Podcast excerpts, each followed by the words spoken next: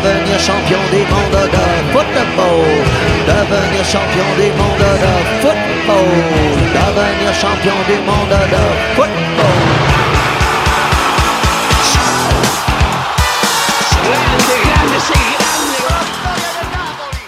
de la FIFA, la AFA, la CONMEBOL, los árbitros, el VAR, el fútbol para todos, el fútbol para pocos, los representantes, los intermediarios,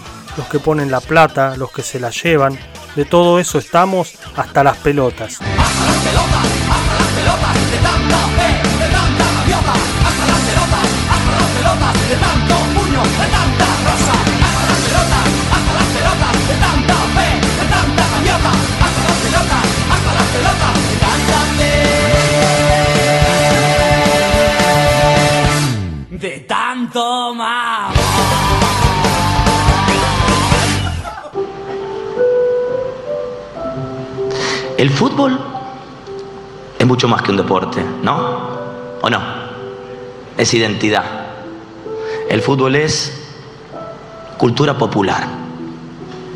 No es casualidad ni por un capricho del destino que a un solo país le hayan dado un Maradona, un Di Stefano y un Messi. No, no es casualidad.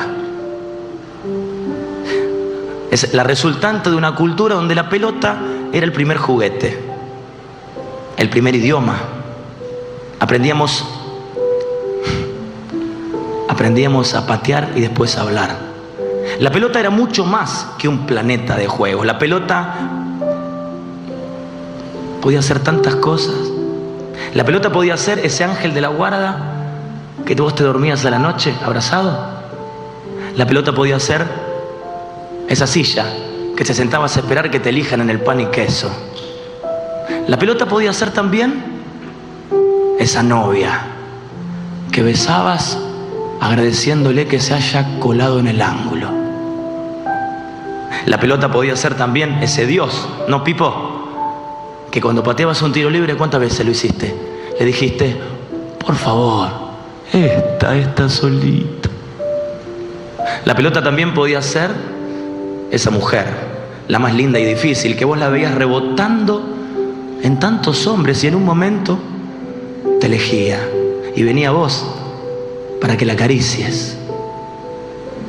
El fútbol no era lo que hacíamos, el fútbol era lo que, lo que somos todo el tiempo.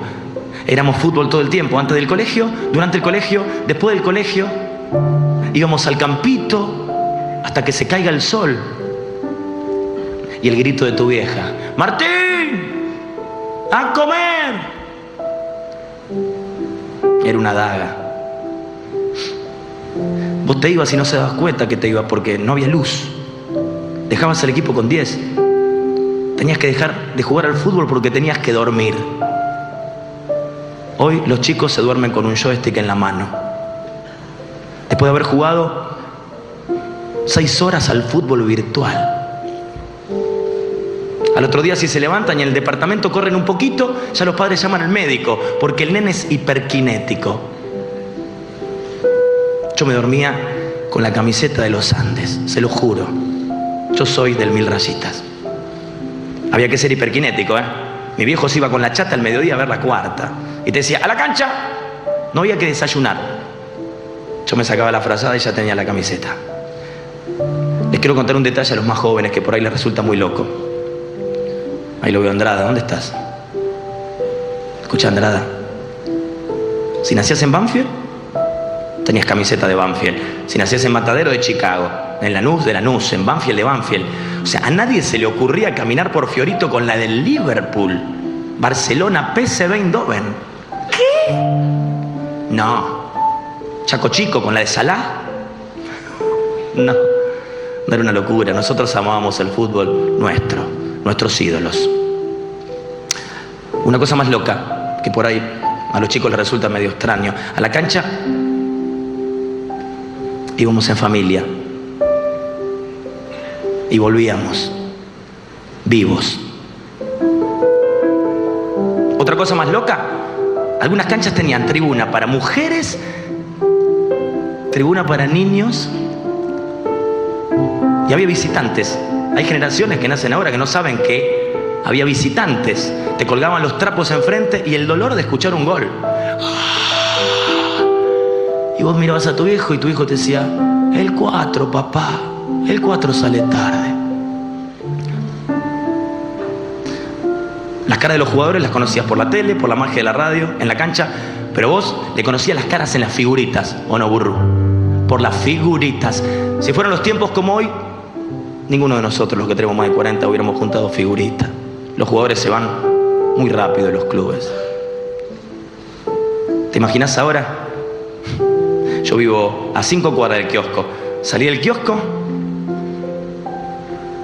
tu ídolo juega en San Lorenzo y cuando llegaste al kiosco ya debutó en el Yokohama Marino y fue expulsado los primeros 15 minutos por mala conducta.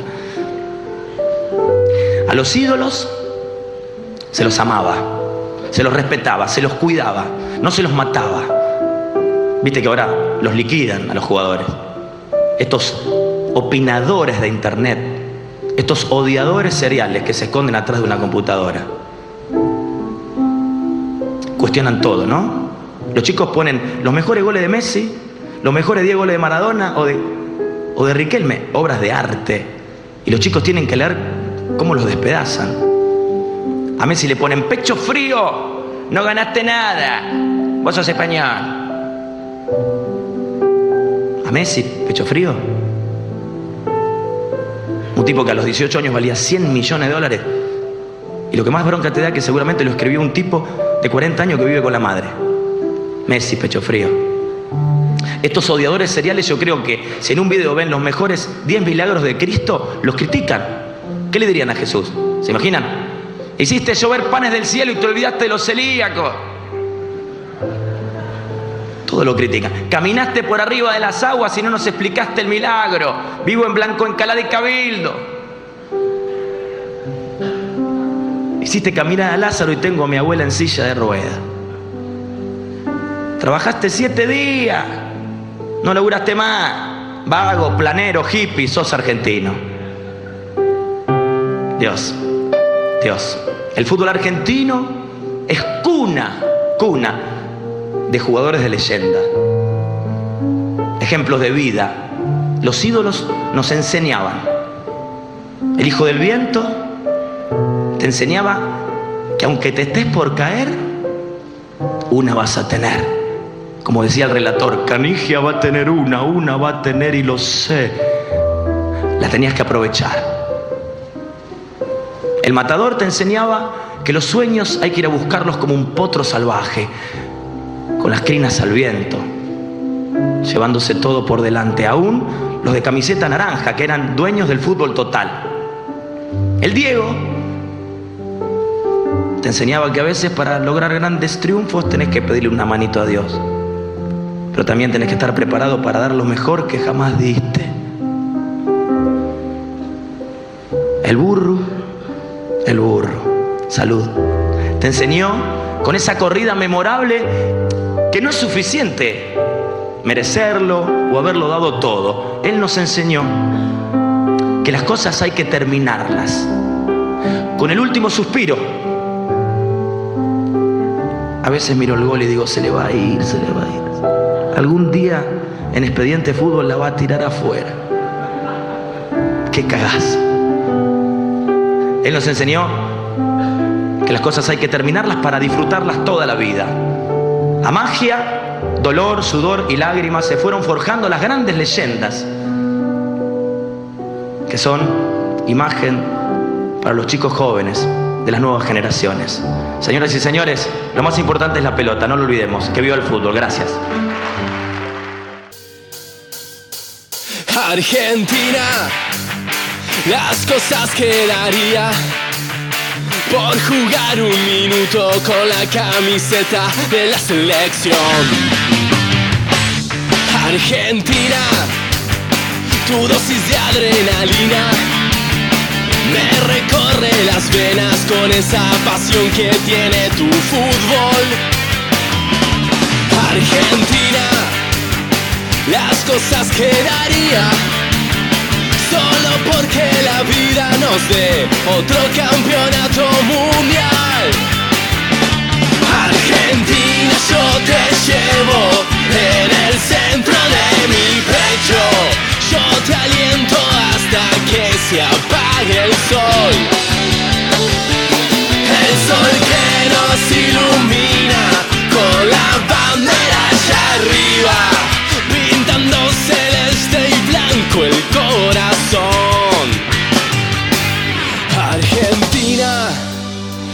viejo siempre decía cómo caían las lágrimas en el glorioso 86. Argentina, siento que hoy es el día. Vamos por la alegría de ver toda la gente festejar. Argentina, yo te llevo en el centro de mi pecho. Yo te aliento hasta que se apague el sol. El sol que nos ilumina con la bandera allá arriba, pintando celeste y blanco el corazón. Pintando celeste y blanco el corazón. Pintando celeste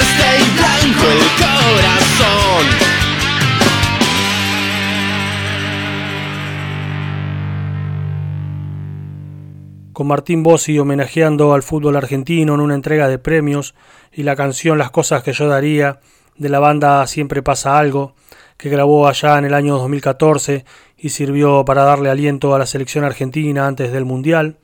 Abríamos el segundo programa de Hasta las Pelotas y como este programa se trata de relatos, vamos a continuar recordando una fecha que hace muy poquito se cumplen 90 años del primer Mundial de Fútbol, fue en Uruguay en 1930. Vamos a leer un relato de Eduardo Galeano que nos pone en contexto de lo que pasaba en ese momento. El Mundial del 30. Un terremoto sacudía el sur de Italia enterrando a 1500 napolitanos. Marlene Dietrich interpretaba el Ángel Azul, Stalin culminaba su usurpación de la Revolución Rusa, se suicidaba el poeta Vladimir Mayakovsky, los ingleses arrojaban a la cárcel a Mahatma Gandhi, que exigiendo independencia y queriendo patria había paralizado a la India, mientras bajo las mismas banderas Augusto César Sandino alzaba a los campesinos de Nicaragua en las otras Indias, las nuestras, y los marines norteamericanos intentaban vencerlo por hambre incendiando las siembras. En los Estados Unidos había quien bailaba el reciente Boogie Woogie pero la euforia de los locos años 20 había sido noqueada por los feroces golpes de la crisis del 29. La bolsa de Nueva York había caído a pique y en su derrumbe había volteado los precios internacionales y estaba arrastrando al abismo a varios gobiernos latinoamericanos. En el despeñadero de la crisis mundial, la ruina del precio del estaño tumbaba al presidente Hernando Siles en Bolivia y colocaba en su lugar a un general mientras el desplome de los precios de la carne y el trigo derribaban al presidente Hipólito Yrigoyen en la Argentina y en su lugar instalaba a otro general. En la República Dominicana la caída del precio del azúcar abría el largo ciclo de la dictadura del también general Rafael Leónidas Trujillo, que inauguraba su poder bautizando con su nombre a la capital y al puerto. En el Uruguay, el golpe de Estado iba a estallar tres años después. En 1930 el país solo tenía ojos y oídos para el primer campeonato mundial de fútbol. Las victorias uruguayas en las dos últimas Olimpiadas, disputadas en Europa, habían convertido al Uruguay en el inevitable anfitrión del primer torneo. Doce naciones llegaron al puerto de Montevideo, toda Europa estaba invitada, pero solo cuatro seleccionados europeos atravesaron el océano hacia estas playas del sur. Eso está muy lejos de todo, decían en Europa, y el pasaje sale caro. Un barco trajo desde Francia el trofeo Jules Rimet, acompañado por el propio Don Jules, presidente de la FIFA, y por la selección francesa de fútbol que vino a regañadientes. Uruguay estrenó con bombos y platillos un monumental escenario construido en ocho meses. El estadio se llamó Centenario para celebrar el cumpleaños de la Constitución que un siglo antes había negado los derechos civiles a las mujeres, a los analfabetos y a los pobres. En las tribunas no cabía un alfiler cuando Uruguay y Argentina disputaron la final del campeonato. El estadio era un mar de sombreros de fieltro. También los fotógrafos usaban sombreros y cámaras con trípode. Los arqueros llevaban gorras y el juez lucía un bombachudo negro que le cubría las rodillas. La final del Mundial del 30 no mereció más que una columna de 20 líneas en el diario italiano La Gazzetta dello Sport. Al fin y al cabo, se estaba repitiendo la historia de las Olimpiadas de Ámsterdam en 1928 los dos países del Río de la Plata ofendían a Europa mostrando dónde estaba el mejor fútbol del mundo. Como en el 28 Argentina quedó en segundo lugar, Uruguay, que iba perdiendo 2 a 1 en el primer tiempo, acabó ganando 4 a 2 y se consagró campeón. Para arbitrar la final, el belga Jean Langenus había exigido un seguro de vida, pero no ocurrió nada más grave que algunas trifulcas en las gradas. Después, un gentío apedreó al consulado uruguayo en Buenos Aires. El tercer lugar del campeonato correspondió a los Estados Unidos, que contaban en sus filas con unos cuantos jugadores escoceses recién nacionalizados, y el cuarto puesto fue para Yugoslavia. Ni un solo partido terminó empatado. El argentino Stabile encabezó la tabla de goleadores con ocho tantos, seguido por el uruguayo Sea con cinco. El francés Luis Laurent hizo el primer gol de la historia de los mundiales jugando contra México.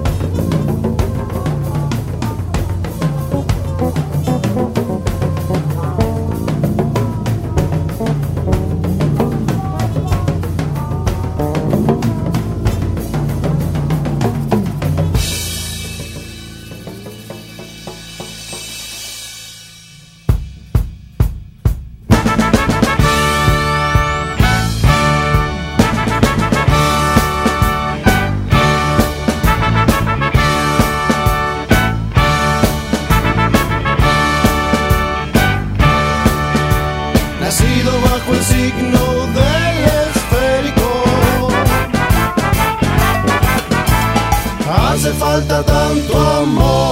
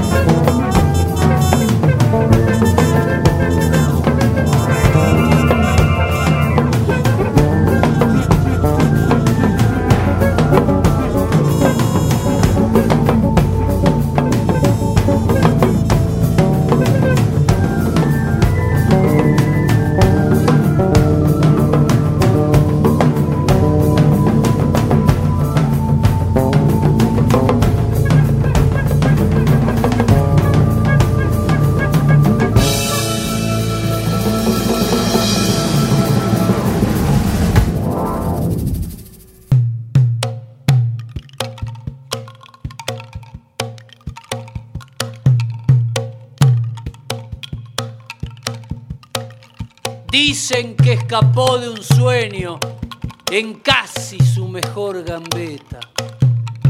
Que ni los sueños respeta, tan lleno va de coraje, sin demasiado ropaje y sin ninguna careta.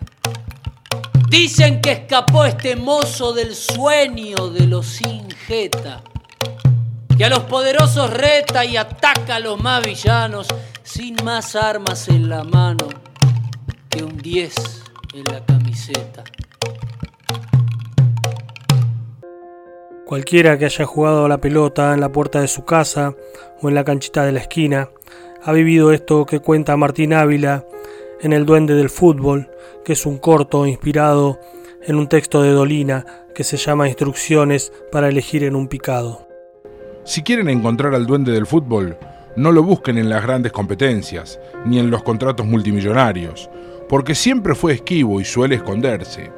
Desprecia los intereses creados y habita en la magia de los pibes que le pegan a la redonda desde que aprenden a caminar.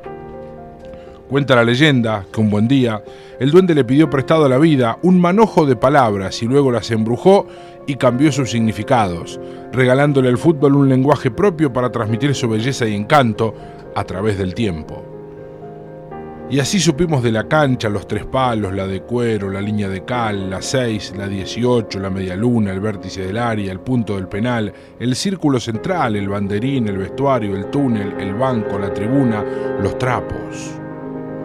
Y entendimos y vivimos lo que es un caño, una gambeta, una rabona, una palomita, una tijera, un sombrerito, una bicicleta.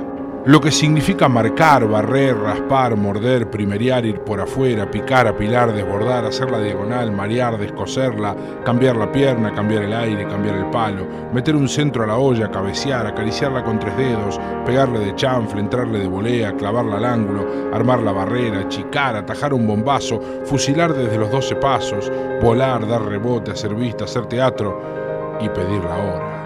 Jugar de arquero, de zaguero, de volante tapón, de carrilero delantero, ser capitán, ser titular, ser suplente, hacer el pan y queso en el potrero. ¿Te acordás de las pisaditas que hacíamos en el baldío para elegir en primer lugar a los mejores jugadores de cada equipo? Manu.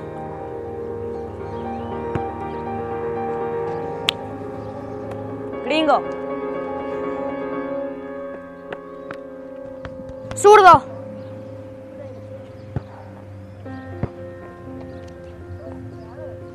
Grandote.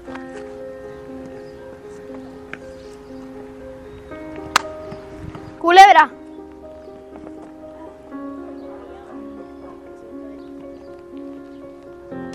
Emi. Achura.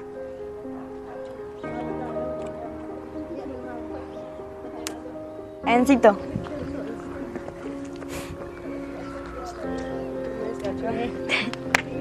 ¡Hacha!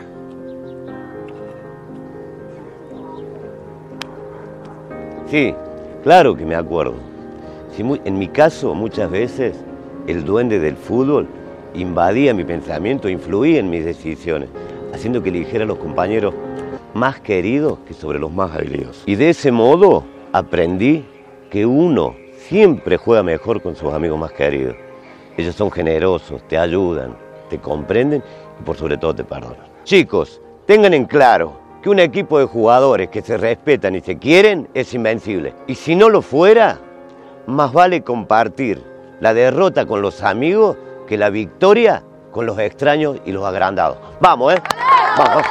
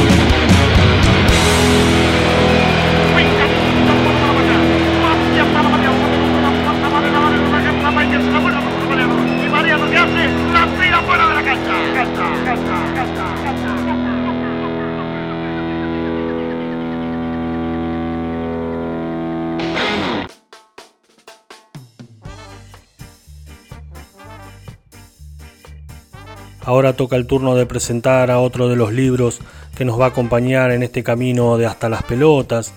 Se trata de Puro Chamullo. Es un libro de cuentos de Miguel Bocio, un licenciado en comunicación social, pero que ha oficiado de periodista deportivo hace muchos años. Ha escrito otros libros relacionados al mundo del fútbol, pero este, Puro Chamullo del 2018, son 32 cuentos inspirados y relacionados en las selecciones clasificadas al Mundial de Rusia. Las selecciones son solo disparadores o excusas y en los cuentos puede pasar cualquier cosa, como por ejemplo que Messi puede ser secuestrado por orden de Putin, que en el Cairo hay un bar llamado Rosario, un primo de Ronaldo quiere diferenciarse de Cristiano, una mala jugada marketinera hace que un empresario islandés, un año después de la Copa del Mundo, siga recluido en las montañas, el capitán de Francia no tiene códigos, ¿por qué ese nigeriano que ve el futuro se la agarra con San Paoli? Yo para comenzar elegí Marruecos, en patas. Salvo el té de menta, muy propio de la región, nada ni nadie puede con Mustafa al-Amrani, un bereber flaquito y chueco que corre rápido, muy rápido, siempre y en cualquier circunstancia, sobre todo si acaba de tomarse un té de menta y debe encontrar pronto algún baño cercano si es que hay, o bien para petarse detrás de algún árbol para despedir esa verde y purgante sustancia mentolada. Los bereberes son un conjunto de etnias instaladas en el norte de África, sobre todo en Marruecos.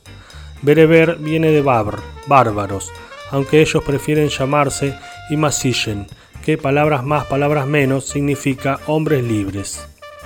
En el caso del joven Mustafa, es un ser decididamente libre que ama el fútbol y además lo juega bárbaro. Veloz como té que lo acelera cual Ferrari, tiene la particularidad de muchos otros bereberes, juega descalzo. No conoció los botines hasta bien entrada la adolescencia, y cuando los presentaron no se causaron una buena impresión, ni los botines ni él, que sintió que ese cuero alrededor de su pie, como cualquier otro calzado, le quitaba libertad al empeine. La tierra me da energía, la puedo sentir en la planta en los dedos, como si me llenara el pie de combustible, argumenta este zurdo habilidoso con una triple P envidiable, pausa, pegada y potencia. Mustafa fue el mejor desde chiquito, un 10 de toda la vida y de toda la cancha. Lo era en el Chabab Atlas, el mejor equipo de su ciudad natal, Genifra, la capital de los Ayanes, una tribu bereber ubicada a unos 300 kilómetros de Marrakech.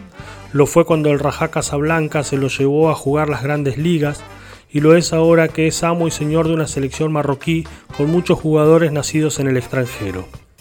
Es el sueño de clubes y de representantes del mundo entero, pero ninguno lo puede tener. ¿Tema de dinero? No, ni el PSG se lo pudo llevar para que acompañe a Neymar. ¿Una cuestión de nacionalismo por la cual el muchacho no se quiere ir del país? No, al contrario, le encantaría vivir en algún lugar de Europa. El calzado, ese es el punto. Jura y perjura el noble Mustafa que no puede usar zapatillas ni zapatos, ni hojotas, ni chinelas, ni mocasines, mucho menos botines.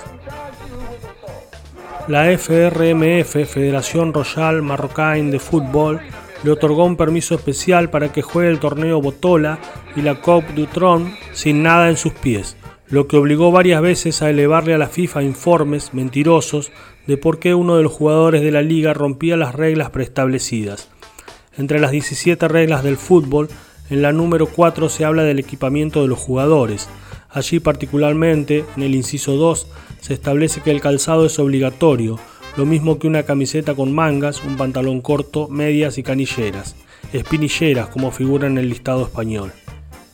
Compañeros de equipo, técnicos, preparadores físicos, dirigentes de clubes y de la FRMF y hasta un coach motivacional se sentaron en sucesivas oportunidades con Mustafa para leer juntos el reglamento, con la idea de convencerlo de que se ajustara a derecho, pero ni a derecho ni a izquierdo, evidentemente no quería. Un jugador que pierda accidentalmente un zapato o una espinillera deberá volver a colocárselo lo más pronto posible, nunca más tarde que la próxima vez que el balón deje de estar en juego.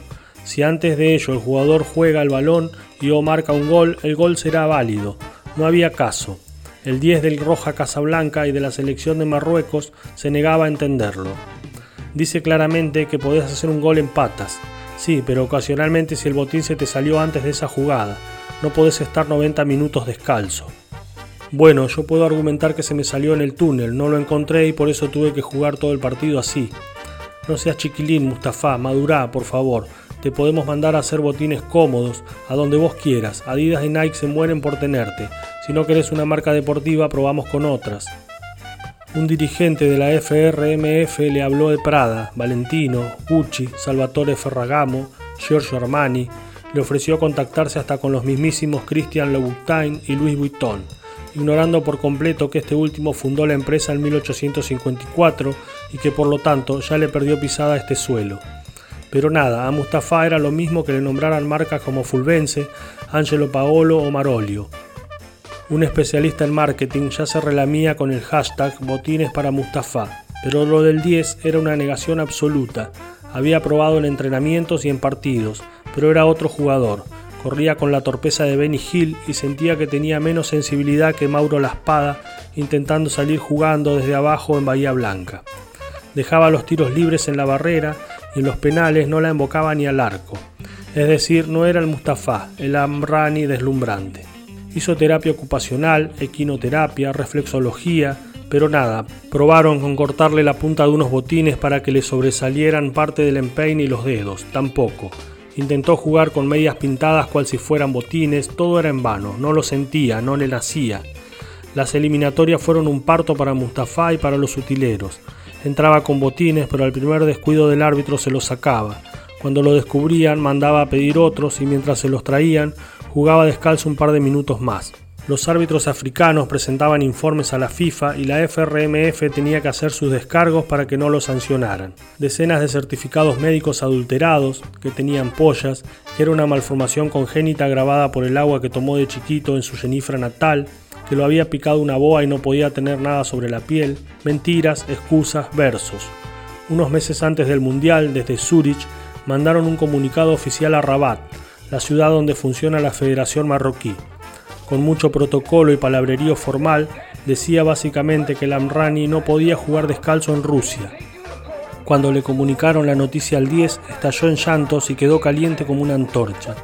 ¿Por qué a Messi lo dejan jugar en patas contra el Real Madrid y a mí no? ¿Eso no lo ven? Al clásico español lo miran millones de personas en toda la tierra y los traidores de la FIFA no dicen nada. ¿No lo vieron el otro día que gambeteó a Marcelo sin un botín y le dio el pase gol a Alex Vidal? ¿Ustedes también se hacen los distraídos? Pero Mustafa fue una jugada aislada y se puso el botín enseguida. Sí, sí, seguro. Claro, él porque es Messi y yo porque soy el Amrani y no me reconoce ni Malika, que es mi madrina.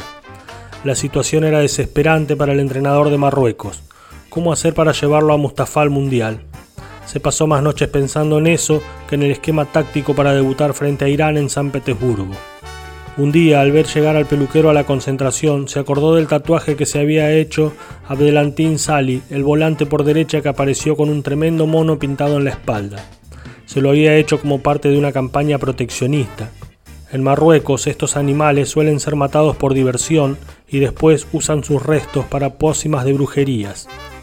Lo cierto es que el mono de Sally parecía real, muy real. El DT le pidió al 8 que mandara llamar al tatuador y le contaron la situación de Mustafa. ¿Qué chances hay de tatuarle botines en los pies y que parezcan reales? Estoy trabajando con una técnica nueva que son tatuajes tipo 3D, es decir, con volumen. Se implantan siliconas en esa parte del cuerpo y después se tatúa arriba, contestó el tatuador. Hecho, anda a buscarlo al ridículo del Amrani. El proceso duró varias horas, mientras tanto, el tatuador arregló con Adidas hacerle las tres tiras a cambio de un buen contrato para el jugador, previa comisión del 15% para él. La intervención, nunca mejor utilizada la palabra, fue un éxito.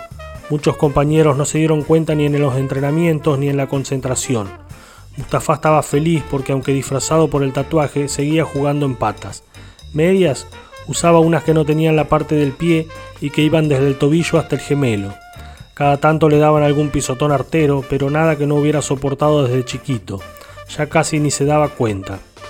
A un defensor del Mogreb Atlético Tetuán, bastante inocentón en la cancha y en la vida, le llamó la atención que de un día para el otro su arisco compañero de selección dejara de andar descalzo, hasta que descubrió la verdad de la milanesa la tarde que lo vio entrar a las duchas con los botines puestos.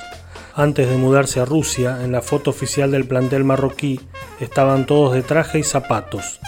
Menos Mustafa, claro, a quien pararon en la segunda hilera para que solo apareciera de la cintura para arriba. Al momento del clic, uno de los arqueros suplentes lo pisó sin querer y se adivina una pequeña mueca de dolor en la imagen grupal. Llegó el día del esperado debut en San Petersburgo y todo iba bien, el 10 había clavado un tiro libre en el travesaño y venía jugando un partido aceptable.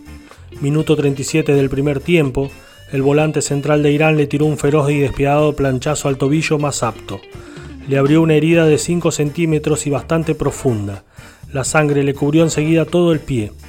El árbitro solo le mostró amarilla al iraní y mandó al marroquí a cambiarse inmediatamente el calzado y las medias. Así con sangre no puede seguir. Lo sacaron en camilla y lo revisaron cerca del banco, cubriéndolo entre varios para que el cuarto árbitro no se diera cuenta de la situación. Mustafa pidió que le pusieran unos apósitos adhesivos tipo curitas porque quería seguir jugando, pero el botín tatuado no quedaba nada, era piel y hueso, hasta la silicona había volado. Para que nadie sospechara, el DT decidió el cambio. El tatuador miraba el partido desde Casablanca comiéndose las uñas. La tele le devolvía la imagen del 10 yéndose al vestuario en camilla cuando sonó su teléfono. Dice el entrenador que te tomes el primer vuelo a Moscú. Para el segundo partido contra Portugal y Cristiano Ronaldo en la capital rusa faltaban todavía cinco días.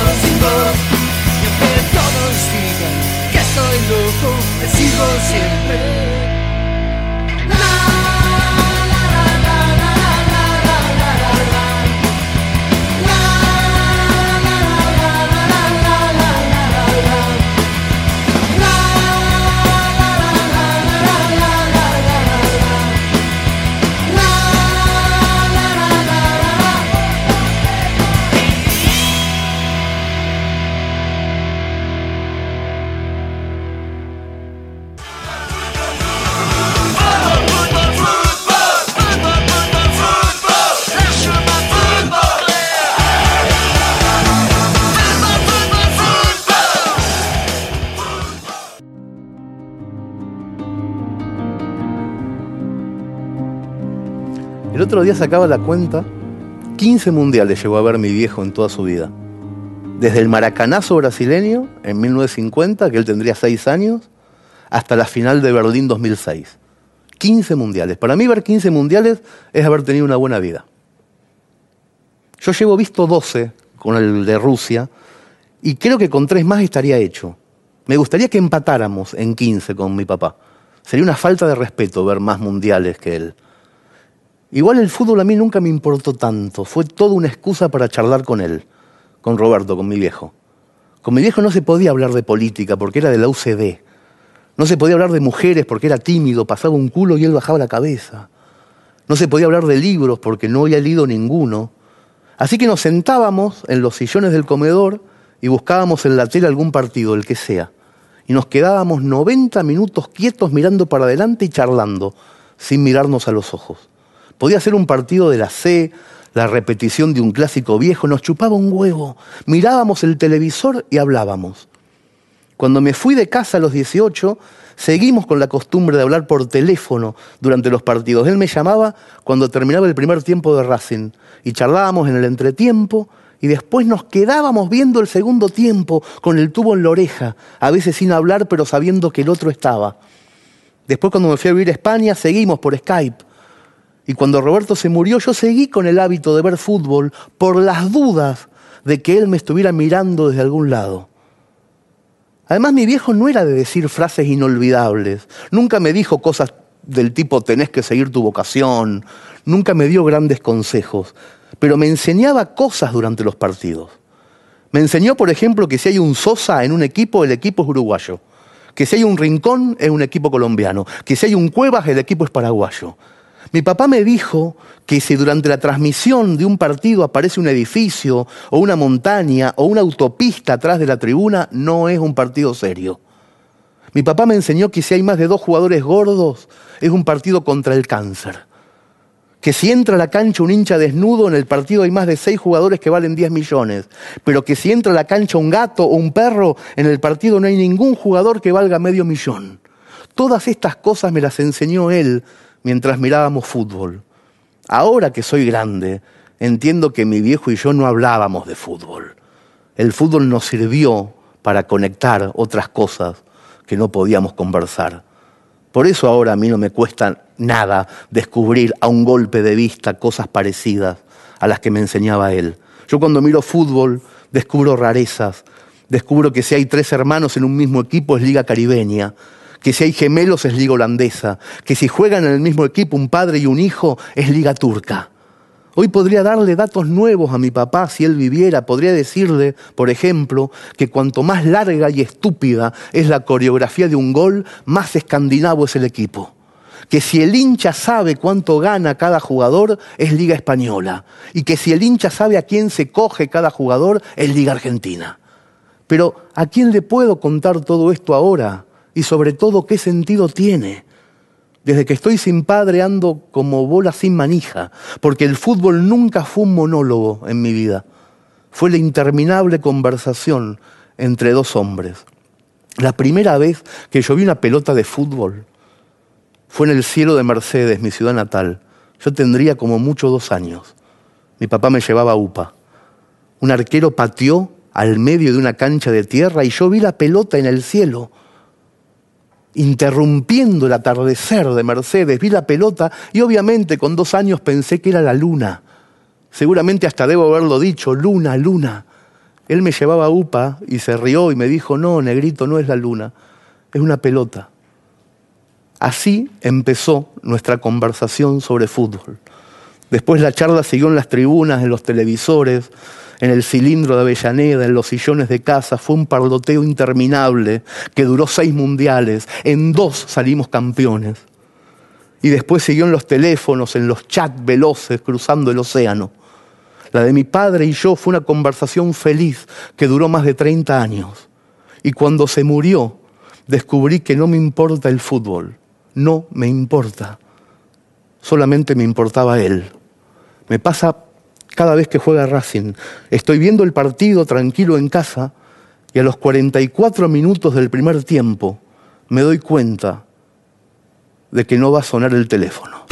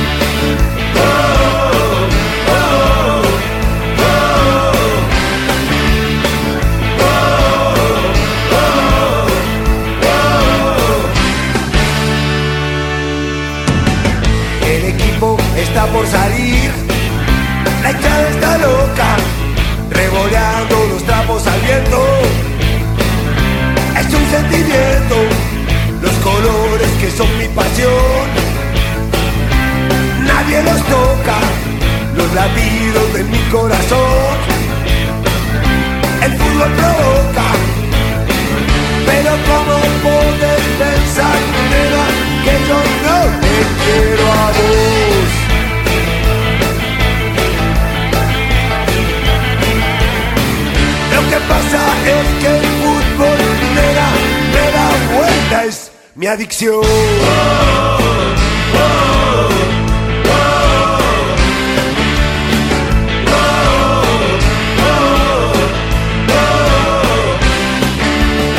La fiesta está bajo el sol, vamos de victoria en victoria. Y cuando nos toca sufrir, me quiero morir. Cuando el partido termina, me voy al bar de la esquina. La magia y la fantasía del pueblo es la alegría. Pero cómo puedes pensar, nena, que no te quiero a vos.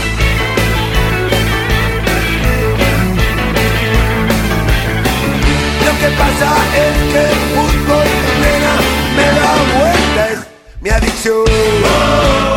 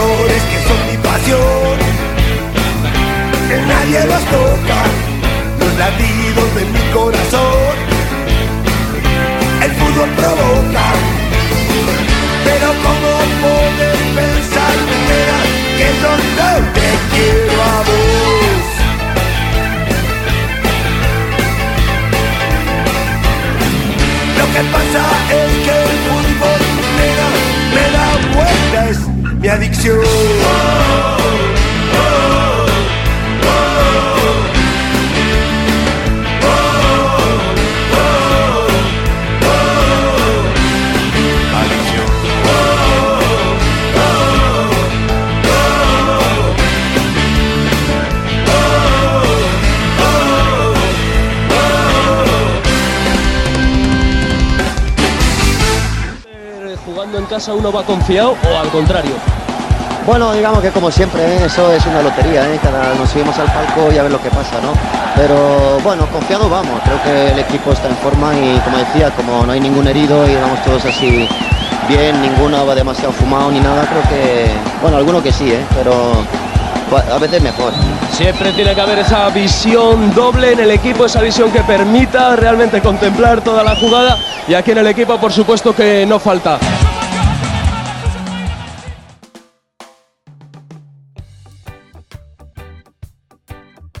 Ganar queremos todos, pero solo los mediocres no aspiran a la belleza. Es como pretender elegir entre un imbécil bueno o un inteligente malo. Algunos dirán que en el fútbol solo interesa ganar y otros, más cándidos, seguiremos pensando que si esto es un espectáculo también importa gustar. Los que traicionan una orden son pícaros, los que traicionan una confianza traidores. También al fútbol lo atacó el vacilo de la eficacia y hay quienes se atreven a preguntar para qué sirve jugar bien.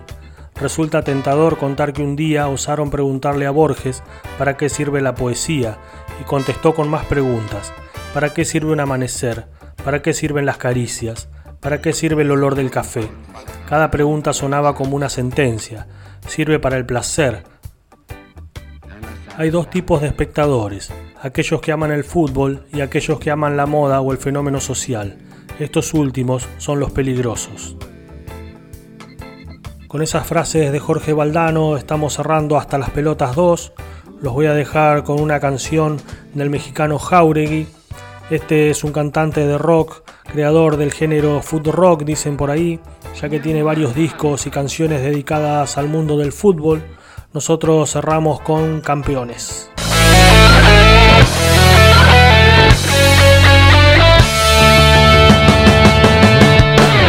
nos puede quitar el sueño de ser campeón. Levantar la copa, esa es nuestra ilusión. No nos importa el rival, salimos siempre a ganar. Con bombo y bandera, con alma y con pulmón. Con la camiseta pegada al corazón. Es nuestro juego y salimos a la cancha con uno de más.